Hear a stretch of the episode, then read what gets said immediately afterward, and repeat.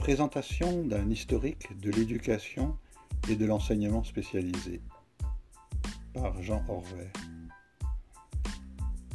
Dans cette présentation, on évoquera donc les précurseurs de l'éducation spécialisée.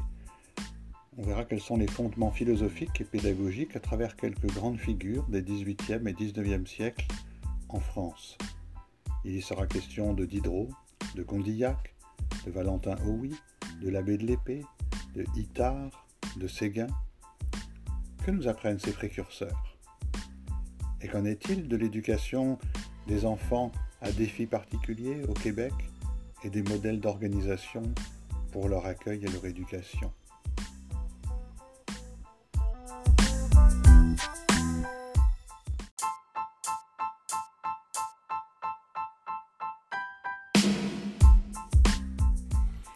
Histoire de l'éducation et de l'enseignement spécialisé, épisode 1.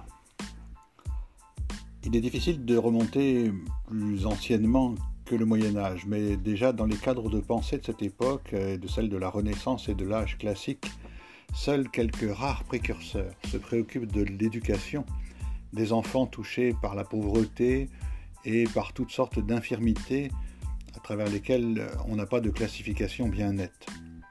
Ces précurseurs sont motivés par l'élan charitable et parfois aussi, il faut le dire, par le souci d'une paix sociale avec une catégorie de pauvres vue comme potentiellement dangereux. Il faut attendre le siècle des Lumières pour qu'on s'intéresse à l'éducation des infirmes sensoriels. Le texte le plus célèbre est celui de Denis Diderot, qui publie en 1749 sa célèbre Lettre sur les aveugles à l'usage de ceux qui voient. Il y raconte entre autres les exploits de calcul réalisés par Sanderson, un mathématicien aveugle de naissance, ainsi que les capacités surprenantes et les propos pleins de sagesse d'un aveugle habitant le puiseau. Il se contente de rapporter les faits, mais la publicité qu'il leur donne soutient l'idée que la cécité ne conduit pas fatalement à rester définitivement ignorant, à condition de se donner des moyens adaptés pour permettre les apprentissages. Et rien qu'avec cela, Diderot a payé d'un séjour de prison la publication de ce propos révolutionnaire. Allant chercher chez Virgile sa citation introductive, il donne ainsi le ton de son ouvrage Possunt nec posse videntur, ce qui signifie ils peuvent et ne croient pas pouvoir. Il indique ainsi la nécessaire conviction d'avoir des attentes en éducation. On lui reproche l'immoralité de son propos. Il soutient que les hommes sont variables dans leur morale selon leur perception, et que la morale est ainsi relative. Avec l'exemple des aveugles, il montre que la pudeur ne dépend que du fait de voir. Diderot, par sa fine observation, oblige le philosophe sensualiste Condillac à revoir ses principes. Condillac reformulera sa théorie dans le traité des sensations. Il entreprend, dit-il, de considérer séparément nos sens, de distinguer avec précision les idées que nous devons à chacun d'eux et d'observer avec quel progrès ils s'instruisent et comment ils se prêtent des secours mutuels. Condillac imagine une statue, d'abord bornée au sens de l'odorat. Ensuite, cette statue acquérera l'ouïe, puis le goût et enfin le toucher. Pour Condillac, le toucher apporte ceci de déterminant qu'avec lui nos sens cessent d'être de simples modifications de nous-mêmes. Une statue qui n'aurait que l'odorat serait l'odeur de ce qu'elle sent. Au lieu, dit-il, qu'un homme borné au toucher découvre son corps et apprend qu'il y a quelque chose hors de lui. C'est donc pour le toucher et non la vue qui apprend aux autres sens à juger des objets extérieurs. Mais si Diderot s'intéresse aux possibilités d'apprentissage des aveugles, cela reste de l'ordre de l'observation a posteriori, lié au débat philosophique sur la connaissance par les sens. Il présente une collection d'exemples individuels pour lesquels En dépit de l'infirmité, le contexte familial et social n'aura pas été trop défavorable. Les aveugles et sourds-muets du peuple sont à cette époque le plus souvent réduits à la mendicité ou au mieux à l'exercice de quelques petits métiers, comme on disait. C'est d'ailleurs le scandale de cette exclusion sociale qui poussa Valentin Hauy, 1745-1822, à agir au bénéfice des aveugles. Par un intérêt intellectuel propre à son époque, tout comme Diderot, il s'intéresse tout d'abord aux sourds-muets et à l'œuvre de l'abbé de l'épée, dont on parlera plus tard. Mais en 1771, à la foire, place Louis XV, future place de la Concorde à Paris, il est profondément choqué de voir que l'on avait déguisé de façon grotesque des aveugles, pensionnaires de l'hospice des 15-20, pour leur faire jouer une musique discordante afin de provoquer le rire des passants. Cette atteinte à la dignité humaine lui est insupportable.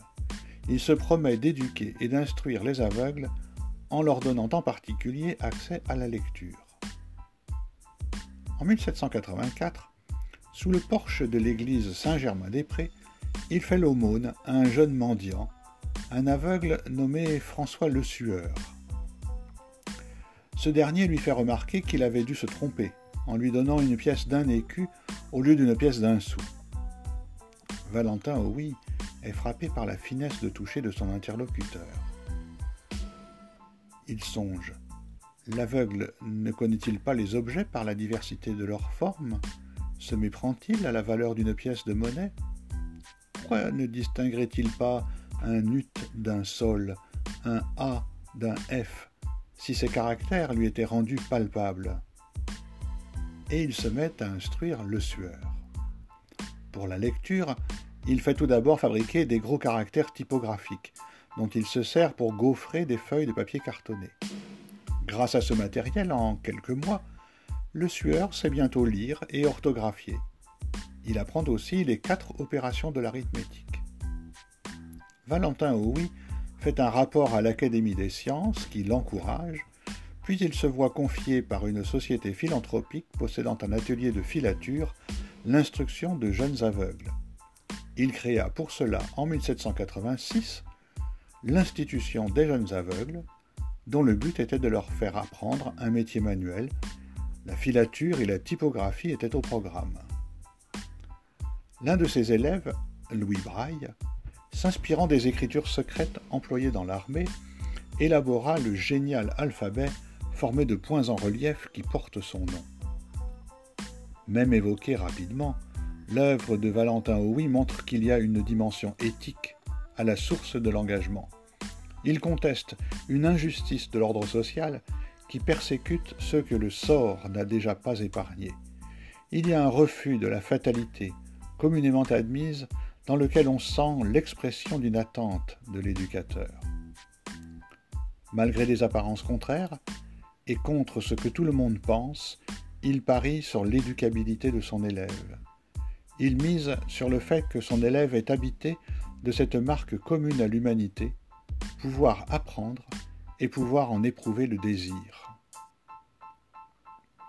Il y a aussi la finesse d'un observateur sans a priori. C'est à partir de sa rencontre avec une personne, François Le Sueur, qu'il imagine les moyens pédagogiques appropriés à leur projet commun. Il entre de ce fait avec lui en co-apprentissage.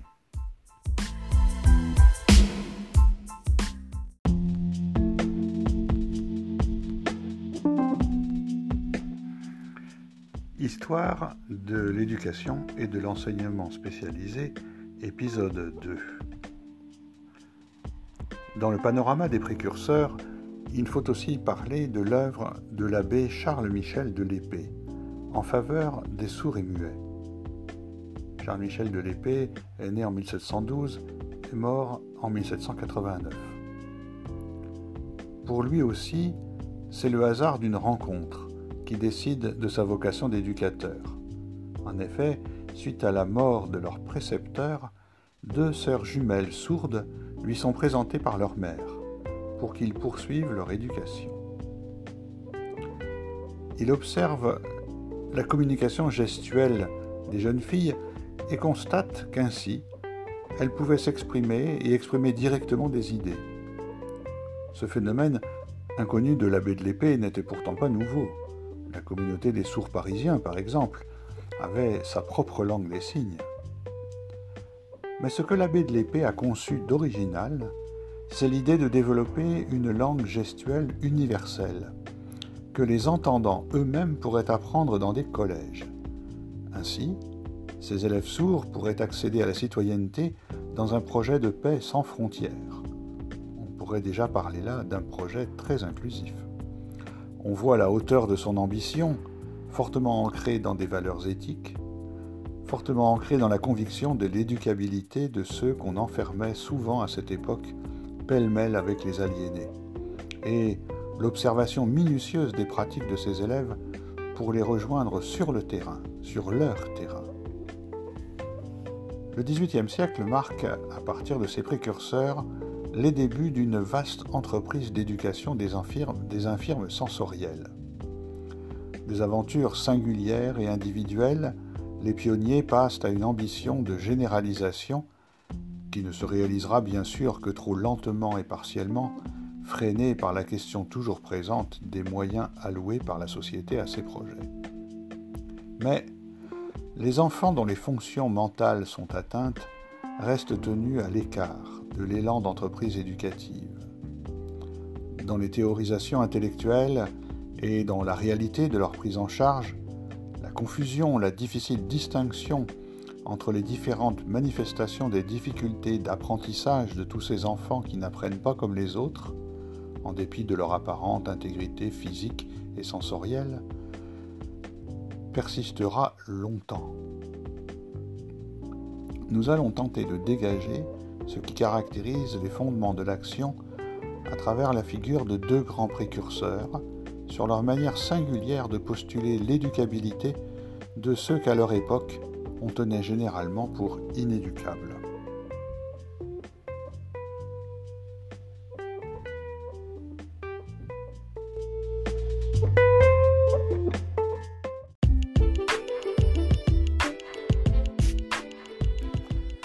Histoire de l'éducation et de l'enseignement spécialisé, épisode 3.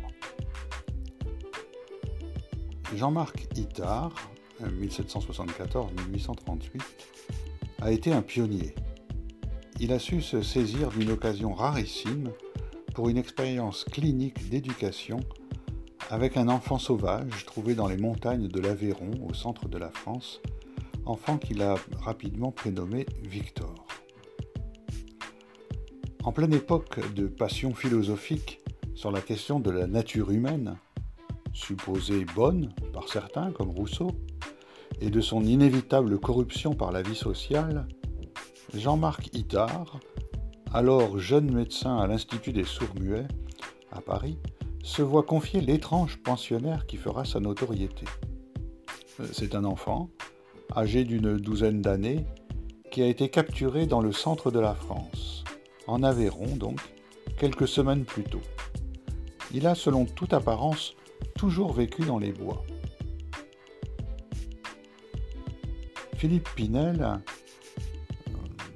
le professeur, le patron de Jean-Marc Itard, Philippe Pinel, considéré comme le père de la psychiatrie moderne, le médecin des aliénés de l'hôpital de Bicêtre, l'homme qui a libéré les fous des chaînes euh, auxquelles ils étaient soumis en guise de thérapie, Philippe Pinel lui-même ne croit guère au succès possible de l'entreprise d'Itard. Pour Pinel, cet enfant, sans aucun doute, est débile et le restera. On ne peut mieux faire que de lui prodiguer des soins avec humanité. Sa nature est telle, et telle, elle restera. Itard, lui, il fait le pari que l'enfant a été privé d'éducation par l'abandon, et qu'avec une méthode appropriée, il pourra rattraper, au moins en partie, ce qui a manqué à son développement normal. Avec ce que l'on sait aujourd'hui, on ne peut écarter l'idée que l'enfant était débile et a été abandonné pour cette raison. Ainsi, par son action, Itard a réussi à lui permettre un certain développement, même entravé par sa complexion initiale. Pour en savoir plus sur cette extraordinaire aventure, je vous invite à regarder le, film ou à revoir le film de François Truffaut qui s'intitule L'enfant sauvage et dans lequel euh, François Truffaut a adapté le mémoire que Itard a écrit euh, lorsqu'il a éduqué, les quelques mois où il a éduqué cet enfant sauvage. Alors nous en parlerons, nous tâcherons de voir des extraits pendant notre, pendant notre cours. De l'action de Jean-Marc Itard, on peut retenir quelques forces et faiblesses. Euh, il a peut-être légèrement négligé la nécessité de permettre à l'élève de donner du sens aux apprentissages, en les référant à son désir et non pas seulement à un supposé besoin. Il a peut-être aussi négligé la plus grande attention et adaptation aux capacités, connaissances et goûts de son élève, qui n'est jamais réductible à un vase devrait qui serait préalablement vide et que l'on devrait remplir. Et puis peut-être aussi le danger d'une inscription préalable de l'action pédagogique dans un cadre théorique trop rigide. Et enfin, il a pris le risque de ce qu'on pourrait appeler la tentation démiurgique à laquelle il a souvent succombé. Cependant, avec Jean-Marc Itard, un pas important est fait vers l'éducation de l'enfant porteur de déficience. Il apporte la preuve qu'à un état symptomatique donné, un développement des apprentissages est possible lorsqu'il est porté par des attentes fortement déterminées et néanmoins adaptées de la part du pédagogue. Ainsi, Jean-Marc Itard a ouvert la voie en premier lieu à celui qui a été un temps son élève en médecine, Édouard Séguin, 1812-1880. Édouard Séguin a d'ailleurs reconnu sa dette envers Itard pour aussitôt marquer qu'il en prenait le contre-pied car, dit-il, ma méthode n'est pas la méthode d'Itard. Il s'en faut du tout au tout, note-t-il dans son traité sur le traitement moral, l'hygiène et l'éducation des idiots en 1846. Sans entrer dans les détails de sa biographie, signalons qu'Édouard Séguin a eu dans la première partie partie française de sa carrière, à défendre vigoureusement ses idées et ses réalisations contre les jugements négatifs des autorités médicales et administratives. Là, en 1850, il part s'installer aux États-Unis. Et aux États-Unis, il a achevé ses études de médecine et il a développé son action éducative et obtenu la reconnaissance, tandis qu'en France, il est resté longtemps méconnu. Et nous allons continuer à parler de lui.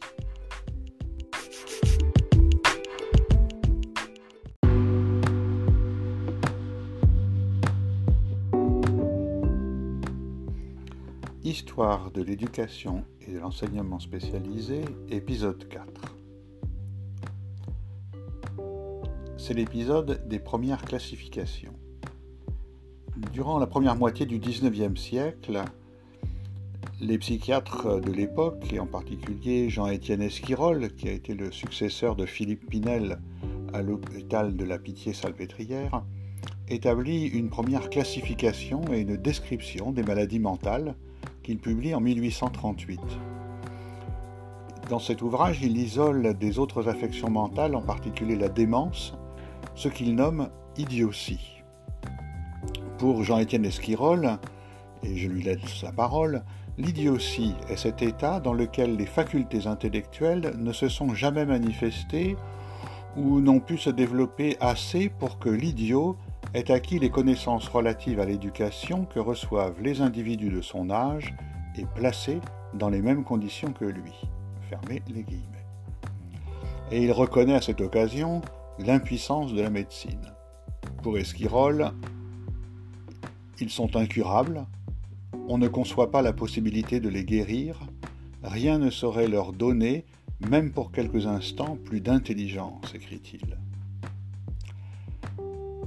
Édouard Séguin vient pour casser ce dogme de l'inéducabilité.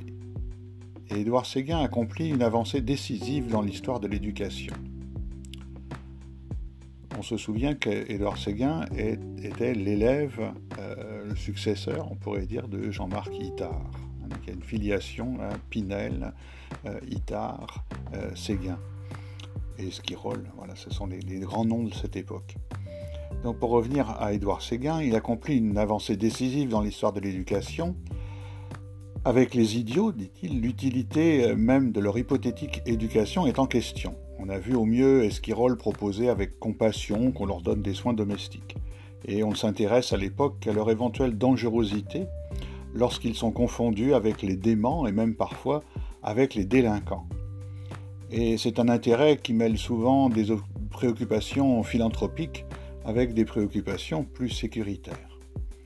Et le débat s'anime sur le fait de savoir s'il fallait ou non séparer les uns des autres euh, les aliénés d'une part et euh, donc les idiots d'autre part, en les plaçant, si ce n'est dans des établissements spécialement dédiés, au moins dans un service séparé au sein des hospices. Séparer les idiots des fous, donc. Dans son ouvrage Hygiène et éducation des idiots, Édouard Séguin expose ses arguments. Il montre comment il, il, en est venu à penser que ce qui avait fini par être admis pour l'éducation des aveugles et des sourds pouvait l'être dorénavant au bénéfice des idiots, et nous allons lui laisser la parole, car voici ce qu'il écrit. Dans le monde moderne, l'individualité est respectée. Les pères se sont attachés à des enfants incapables de leur rendre jamais leur pain et leur caresse. L'État lui-même, cet être abstrait, a pris un cœur et nourri, instruit des malheureux privés de sens et de facultés. C'est ainsi qu'on a remplacé l'ouïe par le regard, le regard par le tact, la parole par la mimique. En un mot, les aveugles nés et les sourds muets sont devenus des hommes. Il continue. Il ne m'a pas fallu regarder longtemps autour de moi pour trouver une classe d'infortunés plus à plaindre que ces derniers. Classe déclassée, catégorie à part, et pourtant confondue naguère avec les forçats, aujourd'hui encore avec les aliénés et les épileptiques, je veux parler des idiots. Plus loin, il écrit Je sais que les médecins qui se respectent ne se vantent pas de le guérir. Aussi, qui parle encore thérapeutique à propos d'idiotie? Or, règle générale, quand un problème est insoluble d'une façon, il y a beaucoup à parier qu'on parviendra à la résoudre en sens inverse. Aussi il en conclut En attendant que la médecine guérisse les idiots, j'ai entrepris de les faire participer aux bienfaits de l'éducation. Je vais vous redire cette phrase parce que je la trouve absolument admirable. En attendant que la médecine guérisse les idiots, j'ai entrepris de les faire bénéficier, de les faire participer pardon, aux bienfaits de l'éducation. Enfin, il, il conclut, pour entreprendre l'éducation d'un enfant idiot ou simplement arriéré, il faut posséder une méthode qui tienne compte des anomalies physiologiques et psychologiques, une méthode qui, pour chaque enfant, parte du connu et du possible si bas qu'il soit dans l'échelle des fonctions, pour l'amener graduellement et sans lacune au connu et au possible de tout le monde. Il faut une méthode qui ne laisse rien au hasard et à la routine, il faut enfin une méthode positive. Et tout son ouvrage, dans tout son ouvrage, il s'attachera à expliquer cette méthode positive euh, qui avait même, on pourrait le dire aujourd'hui, on peut le constater, quelques raideurs dans son côté justement très, euh, très formalisé, mais qui en tout cas a, ouvert la voie à, des innovations et en tout cas à, l'esprit d'entreprendre euh, l'éducation donc de ces idiots, pour reprendre sa formule. En attendant que la médecine guérisse les idiots, j'ai entrepris de les faire participer aux bienfaits de l'éducation.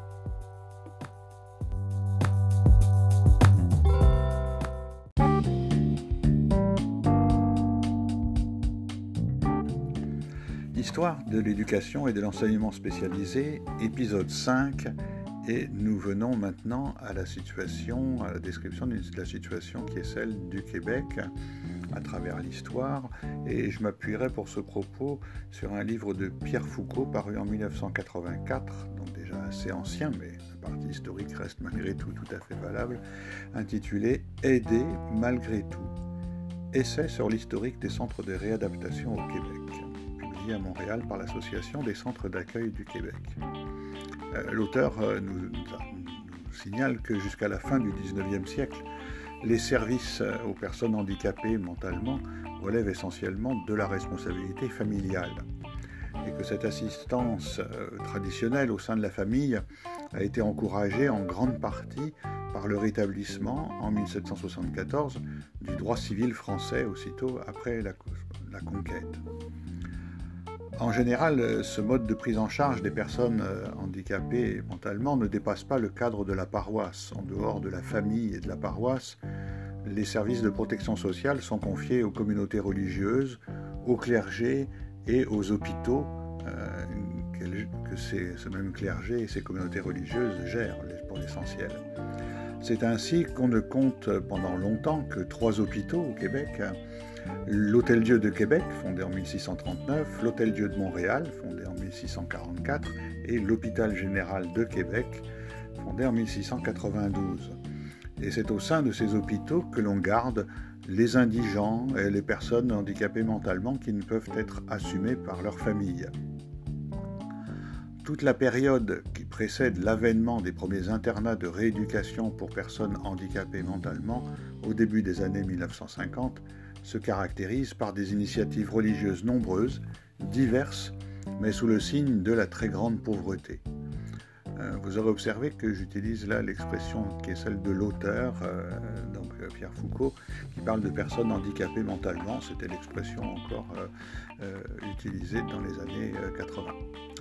Et donc, bien qu'une bonne proportion d'enfants orphelins ou illégitimes soient adoptés chaque année, les orphelinats conservent tout de même une population importante d'enfants qui ne sont pas adoptés, soit parce qu'ils sont franchement déficients ou pseudo-déficients, disait-on, profondément carencés affectivement ou handicapés physiquement. Et lorsqu'ils atteignent une douzaine d'années, ces enfants sont orientés vers les grands hôpitaux psychiatriques. C'est ainsi que les crèches et les hôpitaux psychiatriques constituent en quelque sorte les parents légitimes de ce qu'on appelle aujourd'hui les centres de réadaptation. L'hôpital Saint-Michel-Archange de Québec, premier hôpital psychiatrique au Québec en 1846, a toujours accueilli une population importante de personnes ayant une déficience intellectuelle. Ainsi, en 1922, on y construit un pavillon, le pavillon La J'aimerais, dont la mission vise, dit-on, à dispenser des services de rééducation à 760 enfants déficients provenant aussi bien du lac Saint-Jean, de Chicoutimi, de l'Abitibi, des cantons de l'Est, de la Beauce, de la Gaspésie, de la côte nord et des îles de la Madeleine, aussi bien que de Québec évidemment et de ses banlieues. Et c'est la période des grands départements, comprenant essentiellement un vaste dortoir, une salle de séjour et une salle à manger, de même que des cellules et quelques chambres privées qui servent essentiellement, occasionnellement, à la contention physique parmi cette population de personnes euh, dites handicapées mentalement, réelles ou pseudo, hein, certaines sont assignées à des travaux d'entretien ménager, des soins vestimentaires, de la cuisine, euh, des travaux de la ferme. La plupart, cependant, restent inactifs, ils dorment beaucoup et ils passent des heures à se bercer. Ils existent. Certains enfants y grandissent, vieillissent et y finissent leur jour. Après la Première Guerre mondiale, euh, donc dans les années 20, c'est à Saint-Jean-de-Dieu que prirent forme les premiers essais de rééducation des personnes dites déficientes mentalement, grâce à des activités thérapeutiques. En effet, de tout temps, les religieuses de cet hôpital se sont fait un devoir d'enseigner le catéchisme malgré tout à ces enfants déficients.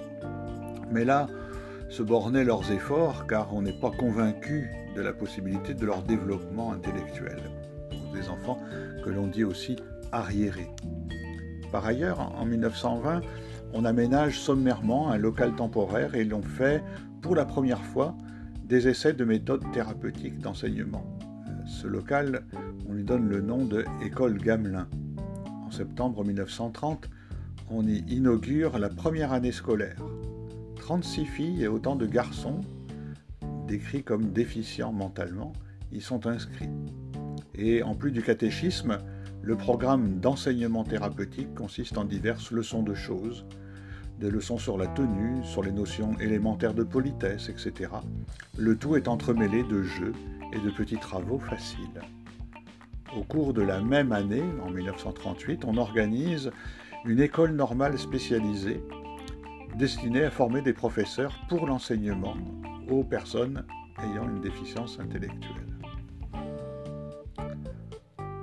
En juin 1950, les classes euh, ferment définitivement à l'hôpital Saint-Jean-de-Dieu et on ouvre en septembre à l'école, l'école Mont-Providence.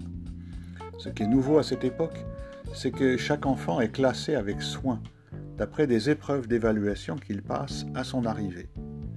Et en 1954, l'école du Mont-Providence compte 690 élèves, 42 enseignants, tous spécialisés, assument l'enseignement.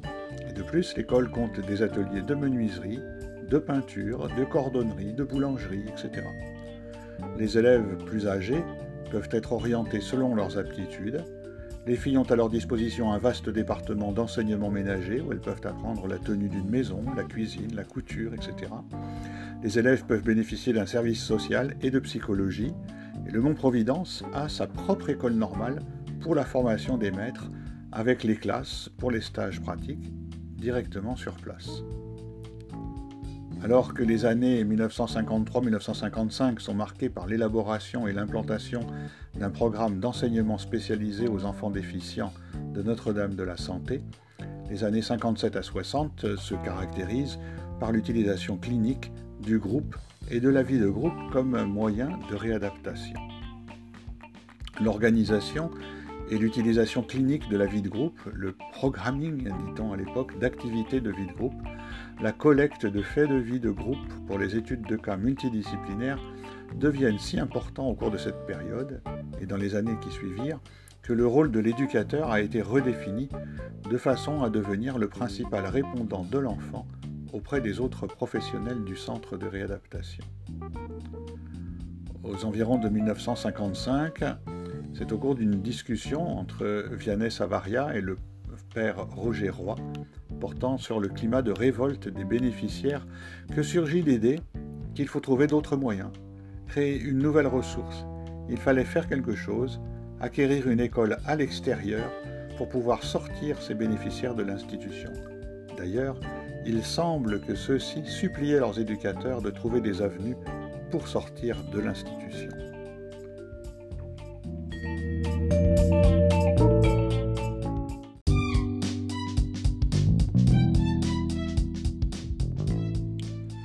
Histoire de l'éducation et de l'enseignement spécialisé, épisode 6, des années 60 aux années 90. On entreprend la formation d'éducateurs à partir des années 60, même des années 50, à l'intérieur des centres de réadaptation pour les personnes dites handicapées mentalement. Et cela marque une évolution au cours de cette période. D'une façon générale, les éducateurs ont été par le passé plutôt des membres des communautés religieuses, ce sont même sans doute des éducatrices plutôt, des représentants du clergé, des aides, des surveillants et des bénévoles ou presque. Et dans la mesure de leur connaissance, de ce qu'ils étaient capables de faire, ces personnes ont tenté d'aider les autres d'une façon heureuse ou non. Et c'est au cours de la période des années 50 à 60 que arrivent des intervenants d'un type nouveau, les diplômés, les diplômés arrivent dans les centres de réadaptation et ce n'est pas sans créer quelques heures avec les non-diplômés qui, eux, bénéficient de l'antériorité et de l'expérience, mais cela marque ainsi en quelque sorte la fin d'une époque et une rupture avec le passé. Et bien qu'au début des années 50, on ait vu apparaître certains internats de rééducation pour personnes handicapées inspirés par euh, une pensée clinique authentique, la grande majorité des institutions de cette époque se limitent simplement à héberger, à garder, à occuper hein, leurs bénéficiaires. Dans la majorité de ces institutions, il y a vraiment un vide euh, au niveau de la pensée critique, euh, et de la pensée clinique plutôt, une absence même d'idéologie euh, pour guider l'intervention. Simplement, dans quelques internats de rééducation ou classes spéciales, on commence à se soucier de développer une philosophie, une idéologie d'intervention. Et un pionnier de l'époque euh, a nommé cette philosophie la philosophie du happiness.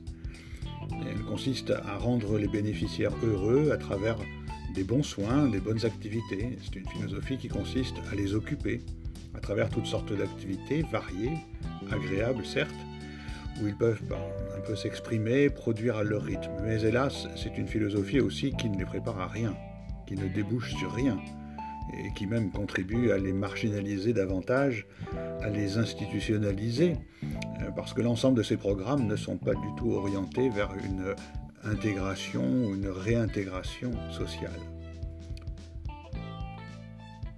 Les conclusions du rapport Bédard ont largement influencé les orientations et les prises de décision des dirigeants du ministère de la Famille et du Bien-être social dans les années 60. Et selon les recommandations de la commission Bédard, on, assiste, vers la fin des années 60, à la mise sur pied d'une vingtaine de centres d'entraînement à la vie. Mettez des guillemets autour de l'expression. Centres d'entraînement à la vie qui ont une structure publique et une vocation régionale. Et de plus, à la même période, on a la mise sur pied d'un réseau d'ateliers protégés qui relève le plus souvent de l'initiative d'associations de parents, d'enfants ou d'adultes handicapés, euh, aidés de sociétés de bienfaisance. Il faut souligner qu'à cette époque, les ateliers protégés sont encouragés par l'État, mais qu'ils relèvent toujours de corporations privées à but non lucratif. Euh, au cours des années 60, il faut aussi souligner l'importance de la réforme de l'éducation, guidée par les travaux de la commission parent, la commission royale d'enquête sur l'éducation. En effet, avant 1960, on l'a vu, à l'exception de quelques grandes commissions scolaires plus fortunées et qui comprennent peut-être mieux leur rôle, les personnes euh, dites à l'époque handicapées mentalement sont exclues des écoles. Cette exclusion systématique a d'ailleurs pour effet d'inciter de nombreux parents à placer leurs enfants et adolescents car c'est souvent la seule solution pour les amener à un petit minimum de scolarisation. Par ailleurs, du côté de plusieurs internats de rééducation, la scolarisation et l'enseignement spécialisé constituent un élément de base de leur programme de rééducation.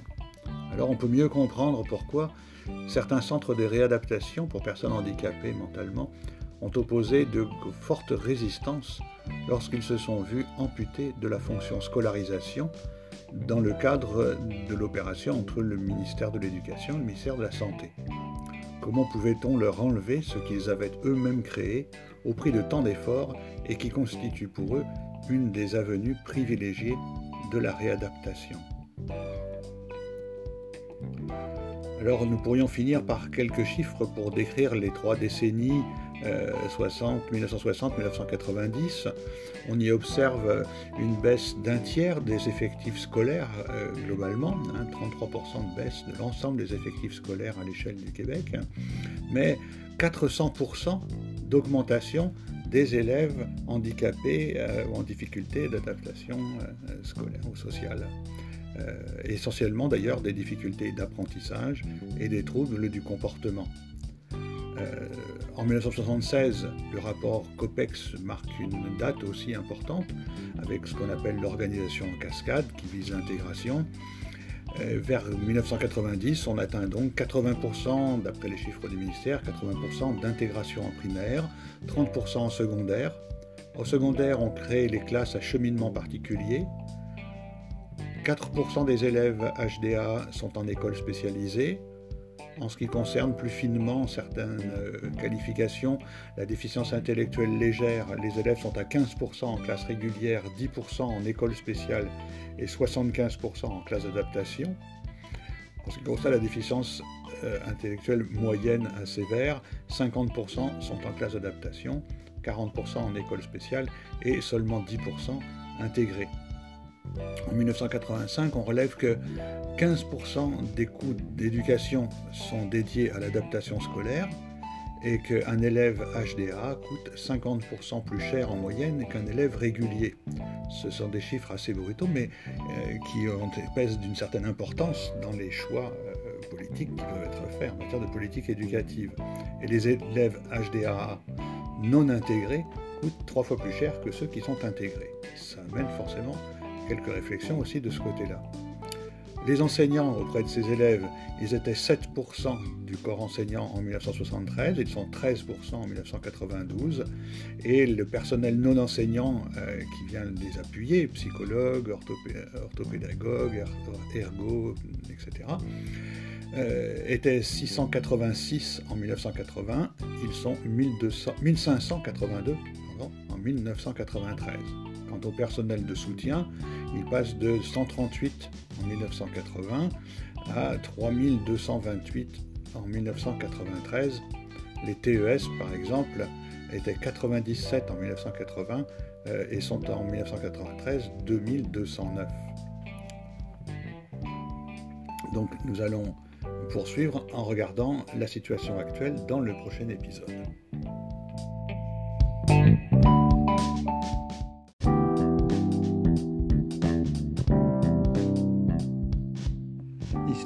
De l'éducation et de l'enseignement spécialisé. Je vais terminer cette euh, série par un épisode qui présentera la situation actuelle au Québec telle qu'on peut la connaître à travers un rapport de la Commission des droits de la personne et des droits de la jeunesse euh, publié en 2019 et un rapport intitulé Le respect des droits des élèves HDAA et l'organisation des services éducatifs dans le réseau scolaire québécois, une étude systémique. J'ai relevé quelques informations chiffrées et je terminerai par euh, une conclusion plus personnelle euh, pour vous proposer un point de vue sur la situation. Aujourd'hui, euh, donc, ce rapport nous indique qu'il y a un million d'élèves scolarisés au, Québec environ, dont parmi lesquels 200 000 élèves HDAA, pour moitié au primaire et pour moitié au secondaire c'est une augmentation de 15%, de 50% pardon, en 15 années au primaire et une augmentation de plus de 100% euh, au secondaire. C'est dire finalement qu'un élève sur 5 qui fréquente le réseau scolaire québécois aujourd'hui présente un handicap ou des difficultés d'apprentissage euh, ou d'adaptation. Note le rapport, page 25. Précisons que toutes les régions enregistrent des augmentations allant de 18 à 134% en 15 ans, sauf la région Gaspésie-Île-de-la-Madeleine qui enregistre une baisse de près de 5%, pour laquelle aucun commentaire n'est fait. Je me dis que cela pourrait pourtant être intéressant. Après ça, comment pourrait-on dire que ce n'est pas systémique, que ça n'a qu'un lointain rapport avec une réalité euh, humaine individuelle. On peut à quelque égard penser que ça relève finalement d'une institutionnalisation de la difficulté, voire de l'échec scolaire. Le rapport note qu'en 2001-2002, un élève handicapé sur 10 présentait un trouble envahissant du développement. En 2015-2016, cette proportion était désormais celle d'un élève handicapé sur 3. Donc pendant la même période, on observe une baisse des effectifs liés à la déficience intellectuelle, moins 40%, et une augmentation de ce qu'initialement était appelé les troubles envahissants du développement, certainement aujourd'hui à peu près rebaptisés euh, troubles du spectre de l'autisme, une augmentation donc pour ces derniers de plus 600%. Un quart des élèves HDA dans les classes et écoles spéciales, euh, avec de grandes disparités selon les commissions scolaires.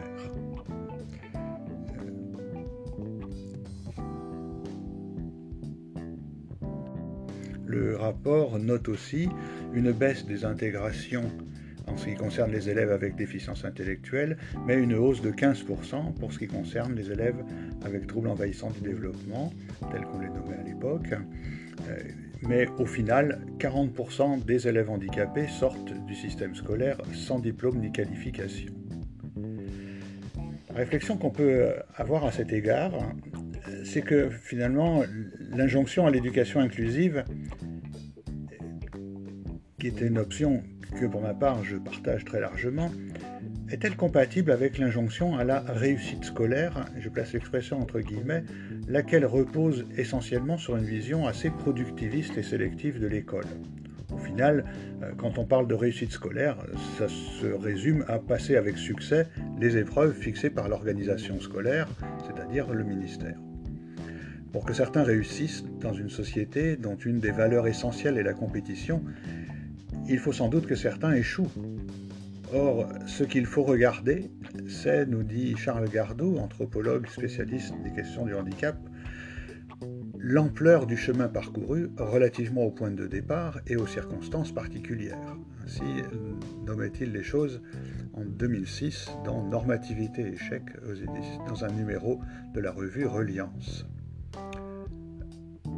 Pour ma part, je souhaiterais peut-être plus qu'on parle d'accomplissement éducatif. J'y donnerai le sens que donnait Paul Valéry ici dans la phrase que je vais citer en parlant de Victor Hugo.